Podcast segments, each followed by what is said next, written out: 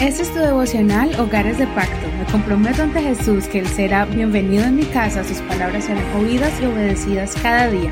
Mi hogar le pertenece a Él. Bendiciones en el nombre de Jesús. Vamos a comenzar el devocional del día de hoy. Vamos a seguir con el capítulo 9 del libro de jueces. El tema de hoy se refiere acerca de las ambiciones o también de la avaricia. Por eso el título es No dejes que las posiciones ni las posesiones te dañen. Jueces capítulo 9, verso 1 al 6. Abimelech, hijo de Jerobaal, fue a Siquem, a los hermanos de su madre, y habló con ellos y con toda la familia de la casa paterna de su madre, diciendo, Hablen por favor a oídos de todos los señores de Siquem.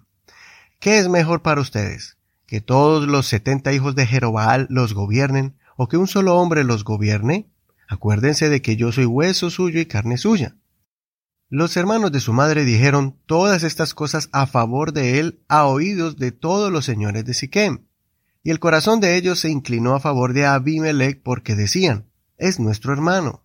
Le dieron ochocientos gramos de plata del templo de Baal Berit, con las cuales Abimelech contrató a sueldo a hombres ociosos y temerarios que lo siguieron. Él fue a la casa de su padre Nofra, y mató a todos sus hermanos, los hijos de Jerobaal, setenta hombres sobre una misma piedra. Pero quedó Jotam, el hijo menor de Jerobaal, porque se escondió. Entonces se reunieron todos los señores de Siquem con todos los de Betmilo, y fueron y proclamaron a Abimelech como rey junto a la encina que está al lado de la piedra ritual en Siquem. Pasemos al verso 55 al 57. Y cuando los hombres de Israel vieron que Abimelech había muerto, se fue cada uno a su lugar. Así Dios devolvió a Abimelech el mal que él había hecho contra su padre cuando mató a sus setenta hermanos. Dios hizo que toda la maldad de los hombres de Siquem volviera sobre sus cabezas, y cayó sobre ellos la maldición de Jotam, hijo de Jerobaal. Hasta aquí la lectura de hoy. No olvides leer todo el capítulo completo. Abimelech es un personaje muy conocido, no precisamente por su valor para salvar y liberar, sino por su maldad que ocasionó en su ambición de poder. Al morir su padre, Abimelech usó la astucia y se asoció con la familia de su padre para matar a todos sus hermanos. Uno sobrevivió y proclamó una profecía contra Abimelech y los habitantes de la región que se asociaron con él. Aquí vemos el peligro de caer en esa ambición corrompida por el hambre de poder, de querer tener una posición superior ante los demás. Posiblemente Abimelech era tenido en poco ante sus hermanos por ser hijo de una concubina y no ser hijo de una de las esposas de Gedeón. En ese tiempo el estatus de esposa y de concubina eran diferentes, aunque cumplían una misma función con derechos similares. Posiblemente Abimelech no tenía la misma fuerza, poder y fama de los otros hijos de Gedeón, pero esto no le daba derecho a exterminar a sus hermanos. Este genocidio innecesario, donde sobrevivió solo uno de los setenta hermanos, hizo que Abimelech se autoproclamara rey de Israel. La dicha no le duró mucho tiempo porque a los pocos años tuvo conflictos con sus antiguos socios de crímenes, pelearon entre sí y se autodestruyeron.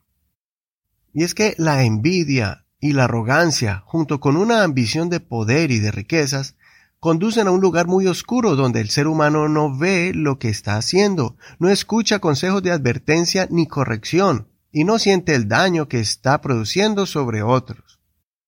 Guardemos nuestro corazón de construir algún plan o proyecto basado en una ambición o deseo donde Dios no está ahí. Consulta al Señor si eso que quieres obtener está bajo su voluntad, si realmente es un anhelo genuino, honesto y benigno de alcanzar una meta basada en propósitos nobles para ayudar a otros, lejos de avaricia y alguna especie de malicia.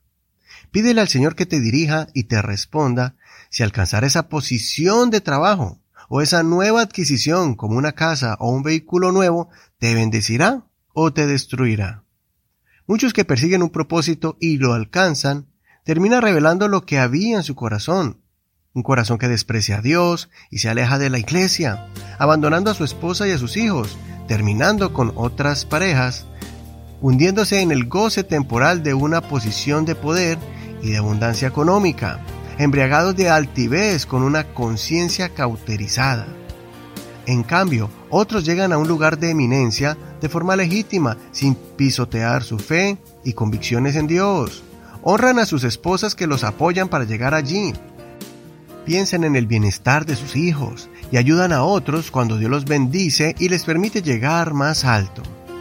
Ellos se convierten en instrumentos de Dios aquí en la tierra y se convierten en alguien como Abraham, que es bendecido y bendice a multitudes.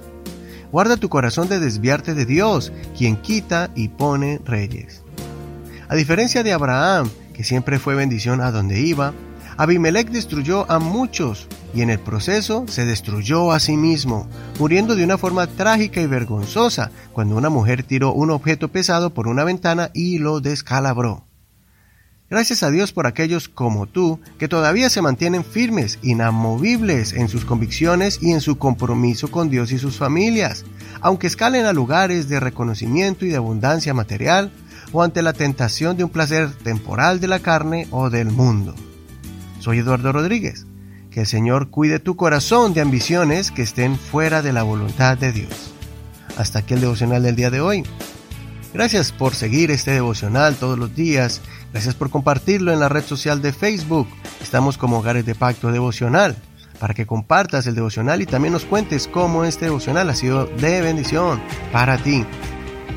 Gracias por tu apoyo y tu compromiso a este ministerio para seguir llevando este mensaje a muchos hogares. Bendiciones de Dios para ti. Hasta mañana. Este es un ministerio de la Iglesia Pentecostal Unida Hispana El Reino.